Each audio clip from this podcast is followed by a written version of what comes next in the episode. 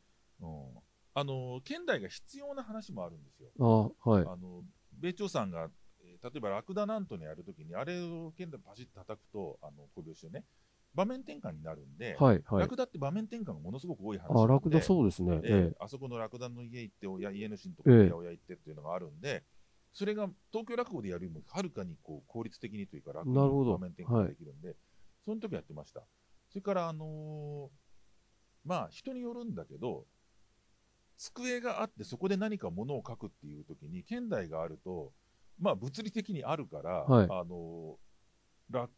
なんでしょうね、やりいいんでしょうねああ、そう、そうなんですかね。僕三代目桂春団治師匠亡くなった、えー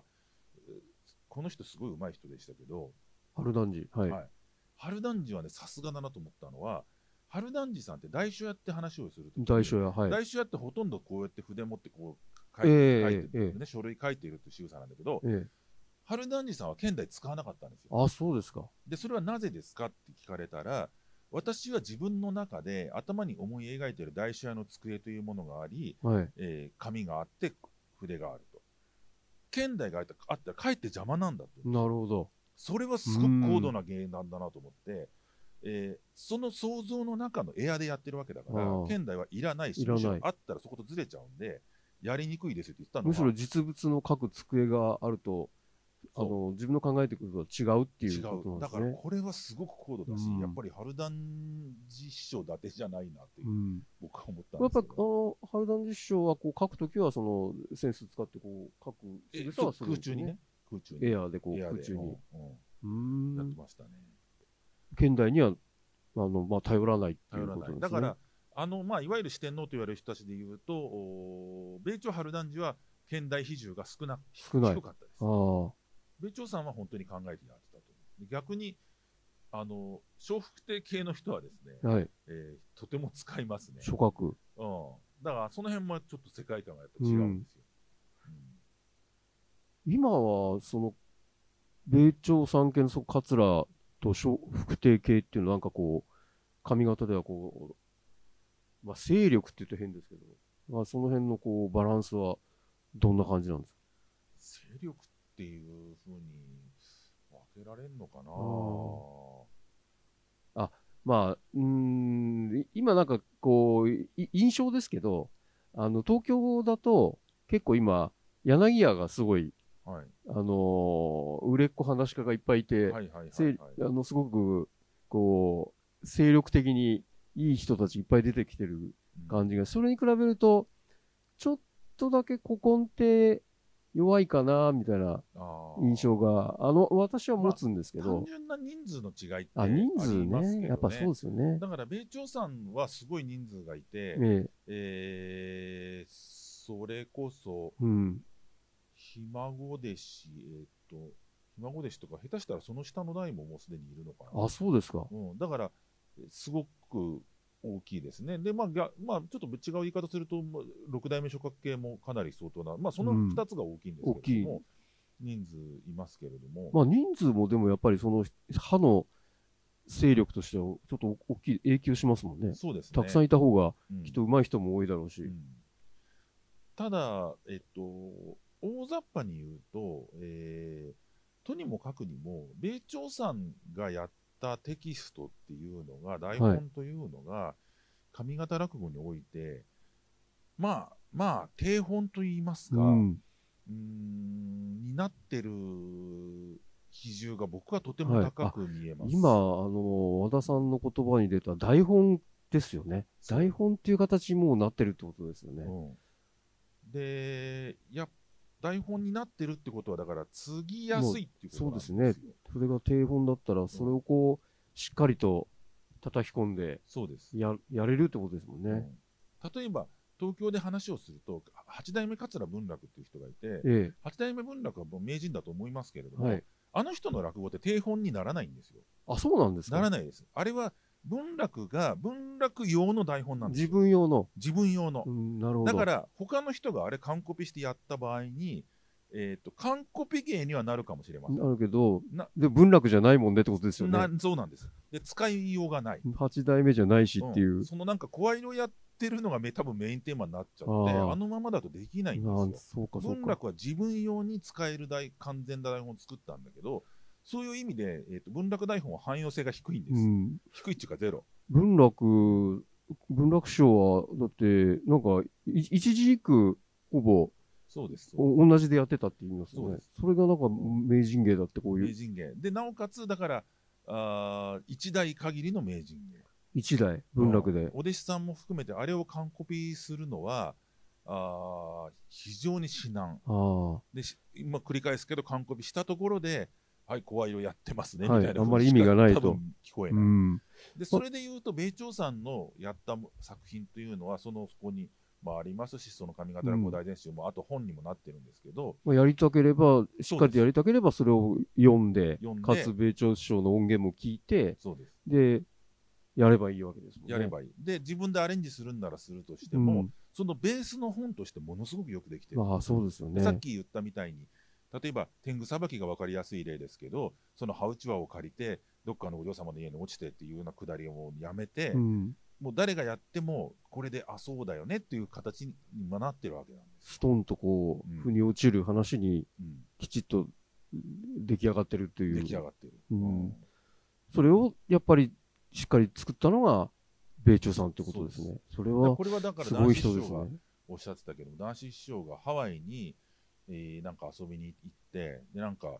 日本人がいる、こう、なんだ、ホテルかななんか行ったら、ええ。その現地の駐在員っていうのがいて、で、なんか男子師匠ですかつって、あ、そうだよ。つったら、なんか僕は趣味で落語やってるんです。つって、落語や、ああ、はい。ね、ただの、天狗 連。うん、天狗連。で、サラリーマンが、で、落語やっていいですかって言うから、もういいよ、やんなさいよって言う。言って男子師匠の前でそうそうすごい大胆ですね。そうそうで、落語怖いもの知らずやってるんで、つって言ったら、男子師匠そういうの好きだから、ええじゃあもうやんなさいじゃあよやってみろと。やってみろっつって言ったら、その米朝師匠のハテナの茶碗を、もうそのまんまやってるんですって。ええ。そのまんまやってるのが聞けるんだよ。こあのあ。素人がやってるのが聞けるんだよ。それは台本のす凄ごささだけすだご。いかっつってましたよ。うん、だって、完コピやって、その人って多分カセットかなんかで覚えてやってるわけなんですよ。ですよね。うんそれが、ちゃんと聞くに耐えるレベルになっちゃうんですよ。それすごいことだな。だから、それは男子師匠はそこから米朝さんの凄さが分かるっつって、うん。うんあそこまでよくできてたら、この素人がやってももう聞けちゃうんだっつって、それはすごいことですねうん。これは一つの分かりやすい実例だと。で、その素人を、まあ、なんかやってて、あ、俺結構ハテナの茶碗できてんなって思えるっていう。思えて、その楽しさもそうそうそうそういうことです、そういうことうです。んそうだから、まあ、あもっとやってみようって聞いくれ話になったんでしょうね。うなん、だるかほどらそれすごいいい話だなと思うんだけど、本当いい話ですね、それね。だから今の上方落語家は、まあ、その素人と一緒にするわけでは 全然ないんだけれども、でもその米朝さんが作った演出とか、えーっと例えばまあ100年目とか立ち切りも多分そう言ってもいいかもしれませんね、そのぐらいの完成度があるんで断ち切りね。そこをベースにして、えーやってるっていう感じはしますね。はいうんあの、さっき、あの、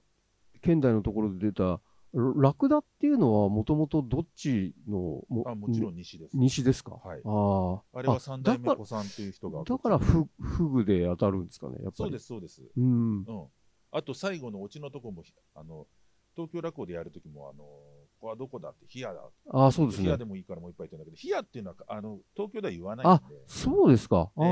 あれはか髪型の言い方あ。を、酒、酒のあの、酒のヒアと、あの、要するに火葬場のことをヒアっていうらしいんですよああ、、火や、火の火の矢。いや、あ、うんなるほだからこど。こはどこだ、冷やだって、日本一の冷やだって、冷やでもいいいいからお酒もいっぱいくれっていううんこっちなんだけど、あれは本当は東京では冷やという言い方はし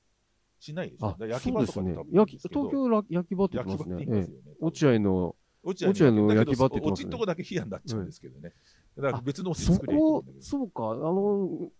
小敷坊主いやいやが、あの、拾われて、あの、あちちってなって、火やで、ん火やでそうそう飲ん飲んどきゃよかったっていうか、そんなようなこと言いますよ冷やね。でもいいから。火やでもいいからって。ああ、、僕、その火のや屋根の矢がかかってるの、ちょっと知らなかったですね、それは。あ、そうですか。ええ。そそういう意味なんですそよれ多分か関東でその火屋って言わないですからね酒のことでしか言わないから、そうそうそうわ、これ、それはもう、う。あれは完全にもう西の。うん、あ話ですねラクダは西なんですね。はい。結構そういう意味で言うと、米朝さんが、米朝首相がややられていて、関東にも入ってきた、100年目とかもそうですか、もしかして。 100年目は、あの、100年目も西です。西ですか。ただあれは結構明治ぐらいから東京でもやってるんですけうどね、ん。でも世界おっしゃるように基本的にね大棚ものって西なんですよ、はい、ああ、なるほうど。ん、100年目が分かりやすい例なんですけれども、えー、と大きな商家があって、ええ大大旦那がいて何十年勤めてる番頭がいて、えそこからえー2番番頭3番番頭みたいな人がいてえ、ええ。ででっちがいてみたいな何十人の規模でっていう世界はあの基本上方落語の世界ですなるほど。髪型の方がそういう大きな商家がた実く際さんにああっったたってことなんです実ね。際にあった、それから実際にあったし、そこをやっぱりそこの中で暮らしてる人っていうのをモチーフにするんですよ。うん。で、江戸落語はそれがない。で、あーえっと、だから、100年目とか断ち切りっていうのは江戸でもやりますけど、ええあれはやっぱり輸入品です。ああ、輸入品ですうねん。で、僕はね、厳密に言うと、例えば断ち切りなんかも、えー江戸でやるのはちょっと僕は無理があると思ううん。うん。でうんそれはなぜかっていうと、あの話っていうのは、その商家の若旦那がはい。芸者にはまっちゃって、お金いっぱい使ってると、そうすると親戚一同が集まって、えーこう後継ぎがこれでは困るっていうんで、じゃあちょっと田舎の方へあそうですね撤去させようとか、そういうか会議があるわけなんだけど、つまり何を描いてるかっていうと、上方の人にとっては、家を守る、商売ののれんを守る、はい。後継ぎがちゃんとしていなきゃいけないとか、そういうプレッシャーが強いんですよ。ああ、はい、はい。実際強いんです。うん。で、だからそれが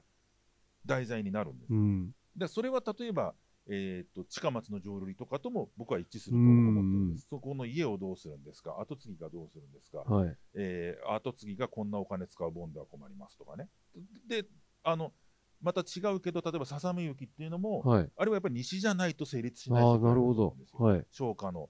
えー、船場のね、この家どうするんだみたいな話っていうのは、あれは作者谷崎だから東の人なんだけど、でも背景はやっぱり西。西の、うん、西の文化を、そうです。こう、谷崎が、まあ、そう東の人だけども、引用したっていう引こと用をし使ったて。るってことですよね。で東京の場合、例えば六尺棒っていう話があるけど、えー息子が夜帰ってくるって早く帰ってきなさいよって言ってんのに夜中に帰ってきて、えでお父さんがあの家に入れないともうこんな遅くに帰ってくるのはせがれでも何でもありませんとか言ってとか言ってさえ、ええ、でなんかえー最後に六尺棒持って追いかけ回しちゃうみたいなはいはいやつはいなんはだいけえどえ。えだからそのぐらいの規模なんですえうよんなる東ほ京ど。落語ってそこまでの大棚があってまあなんばかしょ庶民性が高いですよね、東京の場合。こうそうですお店とは言ってうも。ん、だからそこのお違いというのがすごくあって、東京にももちろん大きな商家ってあったああるでしょうねあったとは思いますけども、モチーフにしてない。だから100年目はそうですね、米朝さんの、米朝さんっていうか、上方落語の中でも、うん。やっぱり非常に重要な、まあ、さっきの話そうもなあんるでけすど、ね最後の独演会っていうので、それやって、うんやるぐらいですやよるぐらいね。だから、巨大なものなんだと思いますね。東京だとやっぱり円生さんが100年目ってやってらしてね、はい隅田川に置き換えて。あれ、えあの、炎症さんやるときは、その桜、花見のところではやっぱ鳴り物は入れるんですかえーっとどう、入れてなかったような気がします、ね、入れてなくて。あうあ。んベチョさんは入ってますもんね入っ。てます花見の楽しさがね、入ってますとっても。ええそうですね、うとん東京でいうと、まあ、円生さんが非常によく100年あ目。の高いレベルでされたと思いあ、ますねそうですか。うん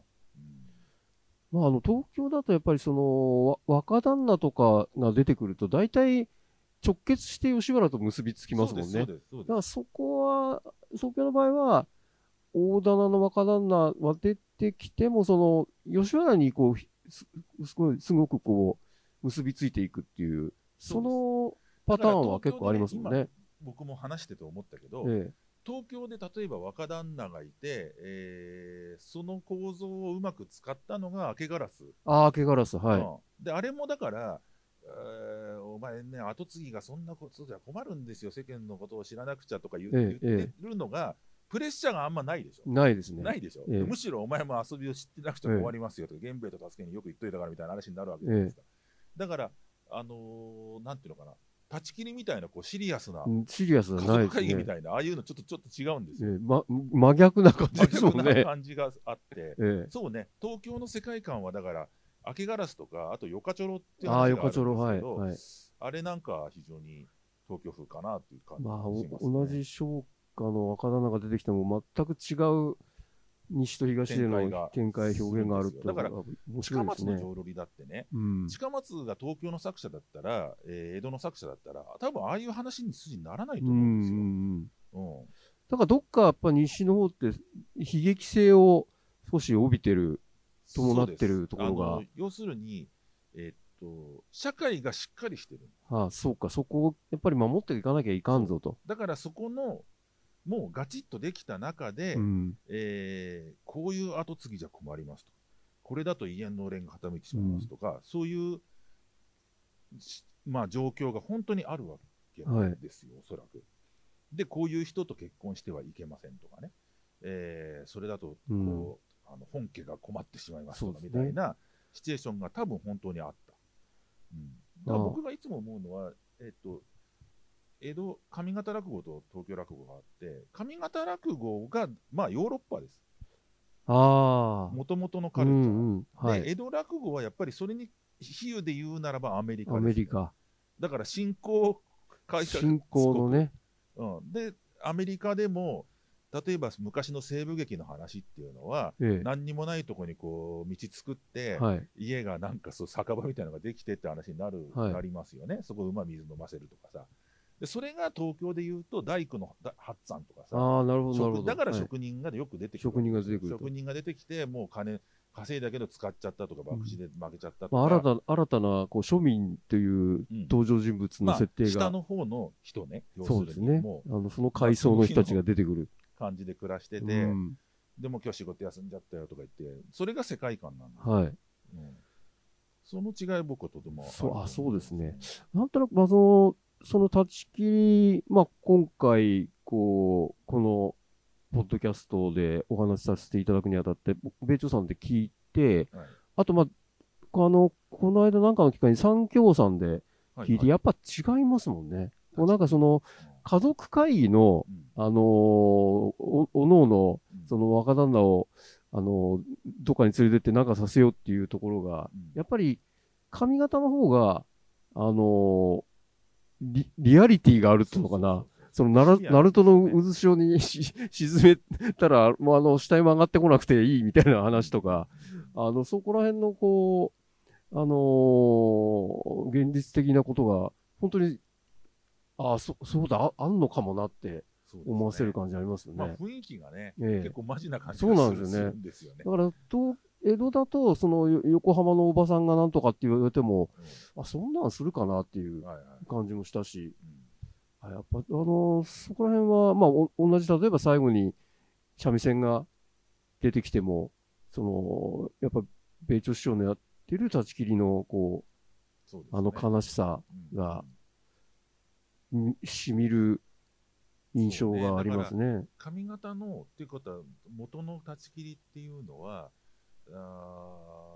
ーあの二人がですね特に芸者の方が、うん。あの非常に犠牲になった人そっう、ていうそう感でじすがるねえん。え、ですしよますね。うん、小糸さん。そうポイントがそこのまあ制度というかね、ええ周りの人たちそがうです別ねに悪意を持ってこの芸者殺してやるぜってうんことはないだんだって、けど、番頭だって、うん100日手紙が来たら、あのーゆそう主人に掛け合っ言いてつ、つあの、目合わせてやろうと思ったって言ってますもんね。ってますね。だけど、それのおみんながこう動いちゃった結果の犠牲になったっていう感がすごい強いかな、そうですね。本人何も知らされずに。うん、感じがしますね。その悲劇性が、確かに一つの作品としては、こう、純度が高くこ、はいう迫ってきますよね。そうですねねえあの、紫尺さんっていう人がね、立ち切りがすごく好きで。あ、そうなんですか。えーうん。で、紫尺さんご自身は僕の知る限りやってないんだけえど、え、えとにかく米朝師匠のネタでものすごい大好きで、で米朝師匠に紫尺さんが言ってたのが、私がもしね、落語が嫌いになったとか、え。はい。落語をやめたくなったという時が、もし来たら、はい。えー落語には立ち切りがあるんやぞって言ってほしい。ああ。たらそれを聞いたら私は、あ、そうだっつって、断ち切りという話があるんだっつって、また落語にもう一回戻ってこようと向き合える思ううん。そのぐらい値打ちのある話あそうなんですねね。まあ、それを米朝さんに頼むっていうのがなんか試弱さん風なそうんでだすけねど、頼まんでもいいだろうと僕は思う んですけで、本人はやらなかったと。ど、うん僕は知る限りや ってなういですん。ね。で、でね、あのーまあ、米朝さんにとって割と得意ネタなんで、はい。で、紫尺さんが、これ、と東横落語会だっけな、あの、なんか、米朝さんとこう二人会みたいなのやって、はいで、米朝さんが立ち切りをやったと、な2席目かなんかに、はいで、やっぱり紫尺さんがもうプロになってんだけど、ええ。やっぱすごい感激して、やっぱりこの話ええわ、みたいな感じで、なえんえか楽屋に戻ったら、なんか米朝さんが、なんか、楽屋休憩中に、なんか頼んだと親子丼がまだけえへんがなとか言ってて、ああ、はい。紫尺さんえがなんか激怒して、なんか、断ち切りやった後にな何言うてまへんのや、みたい な親感じ子さでん、なんか、あの、要するに断ち切りやった後に、そものう厳粛な感じがないそう。とですよね。あの、そのまま引っ張ってってほしかったわそう、けです引っね張。ってってほしいのに、なんか楽屋でなんか丼が届いてないみたいな話してて、うんで、なんか師匠何言うてまへんの、何言うてまんのや、みたいな感じで、なんか激怒して、立ち切りと親子丼のあまりの落差に。落差に、で、米朝さんにしてみたら、で、米朝さんって、だからそこがこう、面白いところなんですよえ。え、ええ。もうドライな人だから、あと切り替えがねその立ち切りでもうね1分後になんかなんでなんか丼が来てないみたいな話もう腹減ってんのにに、と。なっちゃって。うん。で、っていう話がある。ありますね。面白いですね志らくさんが多分そのぐらいピュアだったみたいなうん。ことなんだけど。うんそれは面白いですね。えなるほど。えまあ、立ち切りはね、やっぱり何度き聞いても悲し悲しいですようんね。ええあとはだからた、僕はすごく好きなのはね、うんまあ、立ち切りは名作って言っていいと思うんだけど、あの菊江の仏壇っていうのがあ、菊江の仏壇ってありますね。私結構、あのー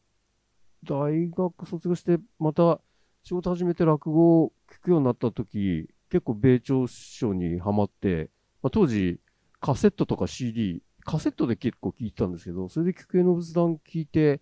あれ面白いですよね。面白いですええね。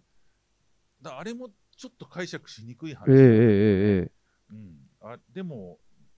なんかこううーん若旦那っていう人が結局かみさんもいてだけどその芸者にうつつをされて、えだからあの人形浄瑠璃でやるその川賞っていう話があるじゃないですかあはい。天え満えのええここの説得されてふらふらしてで家族会議みたいなのがあってもうね小春と行きませんとかう言って、っん。て言うんだけどまた行っちゃうみたいなまた行っちゃうなんかどっちなんだよっていう あのふらふら感みたいなのを、まあ、よく落語にそうでしてするね。なっていうふうには思いますね。あれ、なゆ幽霊に最後なるんでしたっけいやいやいや菊があれそれで結局奥さんが死んじゃうんだあ、よ奥さん、そうだそうだ。死んじゃうわけ奥さん死んじゃうんだ。そそうだれでだからそう死だんじ。ゃうからものすごいなんかこう本当は暗い終わり方悲劇なんですだけどよね。めちゃくちゃ悲劇なんですよでうんその時にその主人公がその芸者を家に呼んじゃってるわけですよそうですよね。そうそうそう。芸者を家に呼んじゃっ呼んてでるわけですね そこがもうすごい非常識なんだけど、えでその時に、えー訃報が届いたで親旦さんも帰ってくるっつって、ええまあ、やばいやばいっつって隠さないといけないですそうよね隠。さないといけないわけでちょっとなんか無理があるんだけどすっごいでっかい仏壇をそうですねあつええらえていて、そこに芸者を入れちゃうん入でれすてそうするとそのあ帰ってきたお親旦さんがあの仏壇を開けたらええその芸者さんがそこに入ってたっていう、ねで、あの、親旦さんはそれ、その亡くなった奥さんだと思うん、な思うでしたつかまあだからななまあそういうそういうような、ことでもいいですねねそれでなんか私も消え消えると消えとうございますって、 もういたたまれない感じでですよね、見つかっちゃって。終わるっていう、うんうんあれはだから断ち切りと違って最後が無理やりこうそうですね滑。稽にしてるっていうのが、あの僕はすごい好きあなんですよ僕も結構好きです、菊江の仏壇って。あうの、面白い話だなっんてうん思いましたねう。んあれはやっぱり仮眠型の、えーあ世界なんだけど、はい。あのーちなみに言うと、えー今の三協さんが白薩摩っていう題でされるんですけど、白薩摩。うん、あの白薩摩はだから夏のこう着物っていうはいはい夏物の着物っていう、まあ、最後にあれが着てるイメージだと思うんですけど、えーこれはすごい傑作です、あ、そうですか。うん三協さんの。私は三協さんでこれがもうベストだと思う、はい。三協の一一一石白、あ、それき、白薩摩なかなかやらないですかやらない。ないですね、うんだからやっぱり東京にはそれほど定着してうん。いない三仙台の場協所もやってさんもそんなやらないですか夏場だけです、ね、夏場だけ。んああじゃあ夏場に三強がちょっと兆候をやるっていう時は可能性あるってことですねあ。りますね僕がラクダ亭って回でええ。あのーリクエストあお願いしてやっていただいたあことそうですかがあるんですけど、その時が、なんか結構ね、あのー全然まだちょっと寒い時期で、ええええ。あのー他の産教師匠じゃないんだけど、他の方から、ちょっとぜこの季節おかしいだろうみたいなああ話を。ちょっといただいたりもしたんですけど、なるほどでもやっていただきました。うん。まあ、あんまり今はそこまでこだわらなくてもいいのかもしれない。ええあでもまあまあ、でも夏場がいいのか。東京、江戸で、東京ではあんまりやり手のいないいないですね。。ネタですすか。うんうん。ただ、今の三協さんの中では僕は白雑の傑作あそうですか。まあ、きか菊江の仏壇、同じです。ご同5月、5月に、あの、ネタ出しされてなくて、じですはい三協さんの3日間のあります独演会ってあるあるじゃないですか。そういうとこでやる可能性ありますかね。可能性はありますあね。あ。うん、まあ、どう、いつやるかわかんないですまもあ、んね。そうですね。あーあれは面ちょっと白いす、あの、菊江の仏壇は本当聞いてみ、うもんう一回ちょっと聞いてみたいなっていう。まあ、あの、ももちろん、その、米朝首相の音源で、だけで聞いてたんであ、実際にそ、あの、講座で聞いたことがないので、はいはい一度聞いてみたい話の一つですね。うんうん。